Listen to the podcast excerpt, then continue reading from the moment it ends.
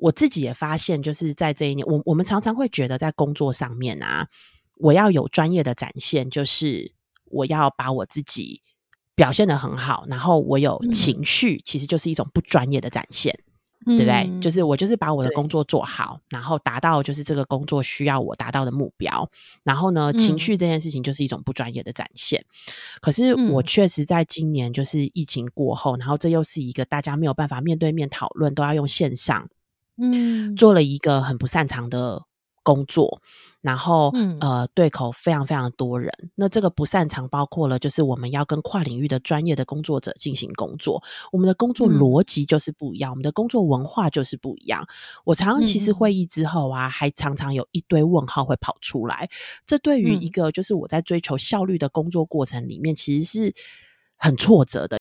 那种很卡的感觉，其实是会让自己觉得很不舒服，然后你会觉得你自己怎么这么没有能力。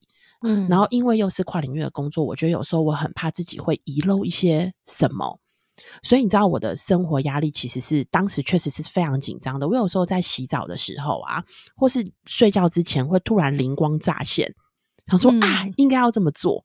然后，但是我很担心自己记不住，所以我会赶紧起来，然后拿拿起手机，然后把这个笔记在手机里面。不过我觉得就是很开心。我觉得这一段过程里面，其实我觉得我有很好的伙伴。我觉得在基金会工作的人，我们有一种我们相信的价值，跟我们相信的一个人跟人之间应该要有的尊重的这样子的文化。大家其实可以很真诚的，就是被沟通、被说出来。然后还有就是在我们的身边，其实会有一些愿意倾听你，然后同理你。他不一定要认同你，但他同理你，所以其实让我觉得我是被接纳的。我没有我想象的这么差，因为其实，在那个过程里面，你会觉得我真的有这么差吗？